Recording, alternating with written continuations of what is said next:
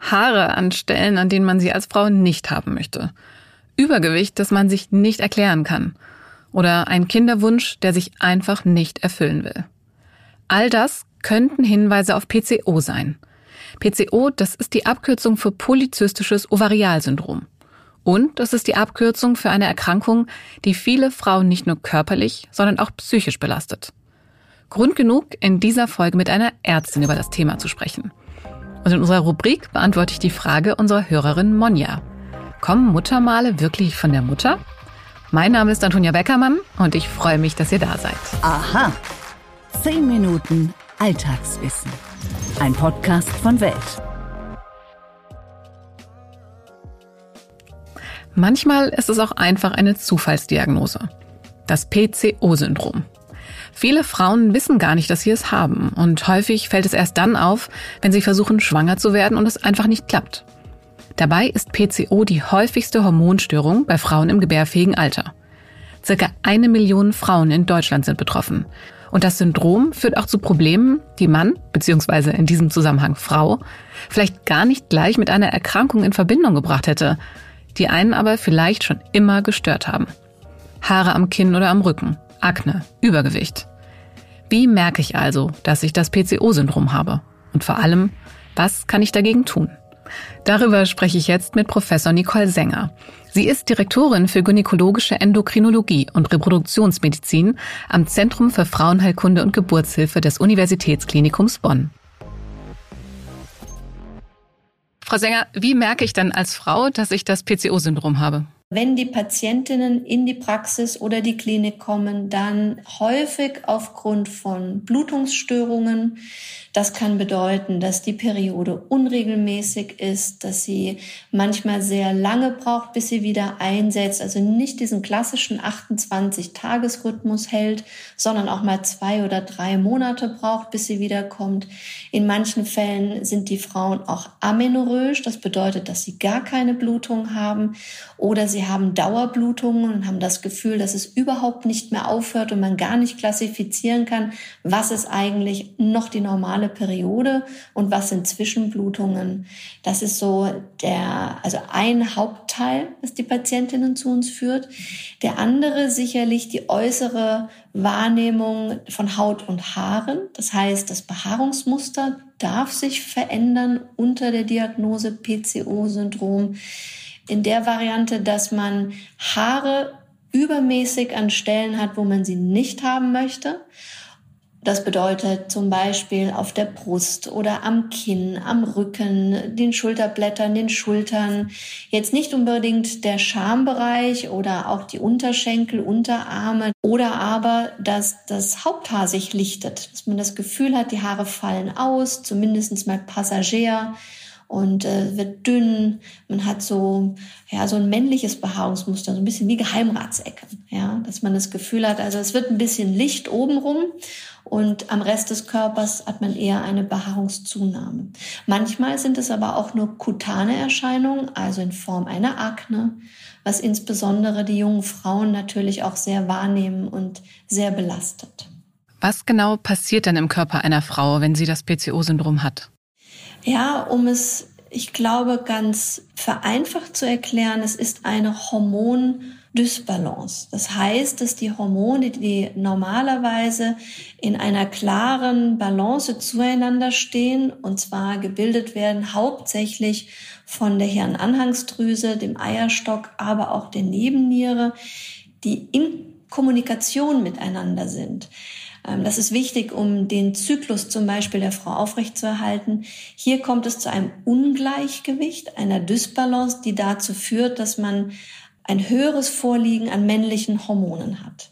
Und die männlichen Hormone verursachen die Probleme, die die Patientinnen wahrnehmen, wie eben die Behaarung, die ich angesprochen habe, oder die Hautunreinheiten oder auch eben die äh, Blutungsstörungen.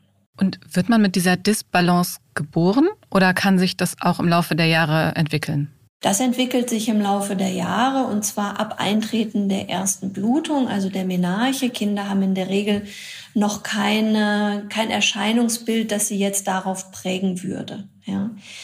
Warum jemand ein PCO hat, wissen wir noch nicht genau ins Detail. Das ist sicherlich multifaktoriell. Das bedeutet schon auch, dass man in der Familie Mitglieder haben kann, die eben auch diese Unregelmäßigkeiten hormonell mitbringen.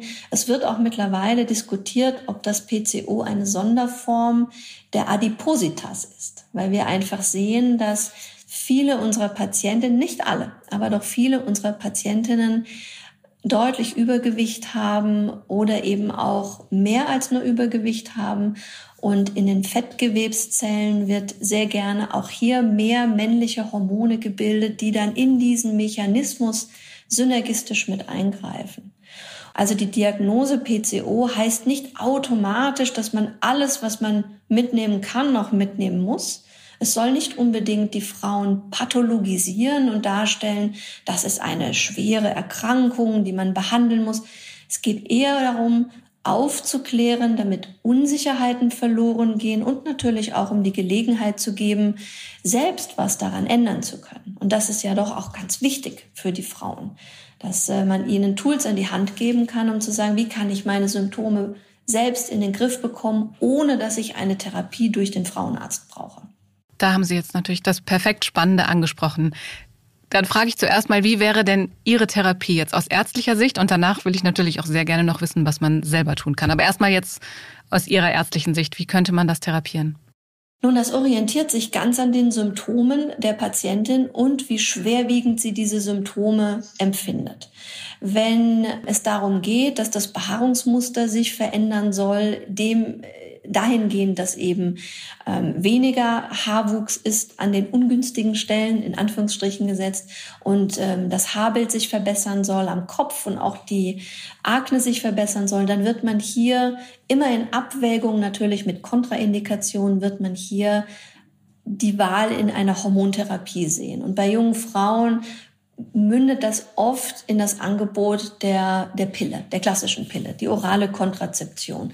Da hat man so ein bisschen zwei Fliegen mit einer Klappe geschlagen, weil junge Frauen auch natürlich eine sichere Verhütung oft gerne wünschen und ähm, wir gleichzeitig diesen, diesen hormonellen Ausgleich durch die Pille gewähren können. Wenn die junge Frau aber sagt, nein, die Pille ist für mich nicht Mittel der Wahl, dann muss man natürlich über die Alternativmethoden auch sprechen, die zum Beispiel in Ernährung und Sport, Gewichtsverlust, eben um die Fettzellen zu reduzieren, die darin münden. Es ist sicherlich immer eine Kombination, ja, ein, ein Potpourri aus Möglichkeiten, das man zusammenstellen muss und das muss man individuell zusammenschnitzen. Was, Sie haben jetzt schon Ernährung genannt und auch Sport. Was gibt es sonst noch? Was, was kann man selber dagegen tun? Also hat es zum Beispiel auch was mit Stress zu tun? Wenn ich Stress reduziere, hilft das auch? Naja, die Frage ist immer, wie reduzieren Sie Stress? Wenn Sie den Stress reduzieren, indem Sie Ihr Bewegungsmuster erhöhen, dann ist das natürlich eine super Sache, ja. Wenn Sie den Stress reduzieren, indem Sie den Stressabbau kompensieren über die Aufnahme leckerer Kohlenhydrate und gleichzeitig ähm, ein Couch Potato sind und äh, dann auf Netflix doch noch eine Serie streamen, dann äh, denke ich, ist es nicht förderlich. Also die Frage ist grundsätzlich, ist Stress ein Auslöser? Nein, nicht für das PCO, wohl aber für kompensatorische Maßnahmen, wie man versucht, diesen Stress zu drosseln. Ist das PCO-Syndrom denn heilbar? Also komplett?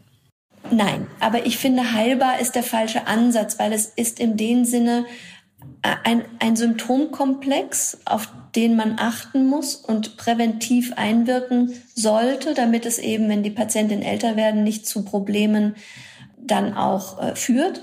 Aber ich würde es jetzt nicht als Erkrankung in dem Sinne sehen, dass man quasi ja, wie, wie eben eine bösartige Erkrankung, dass man darüber spricht, ist heilbar und dann ist es weg, ja oder nein.